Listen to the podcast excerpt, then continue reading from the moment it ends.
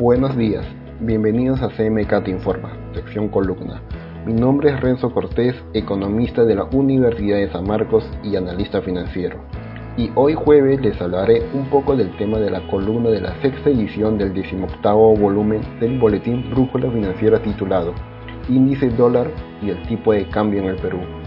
Este índice, creado en 1973 y compuesto por las divisas de las seis principales economías del mundo, sirve como referencia para evaluar el desempeño del dólar en la economía mundial, teniendo una fuerte correlación con el tipo de cambio peruano hasta mediados del año pasado, donde se rompe esta relación por situaciones atípicas como el aumento de la oferta monetaria por parte de la Fed y la situación política del país. Si deseas saber más acerca del índice dólar y el tipo de cambio, puedes encontrarla en las publicaciones en nuestras redes y también encontrarás un link de descarga en esta publicación. Esto fue todo por hoy, espero que el tema les haya parecido interesante. Hasta la próxima.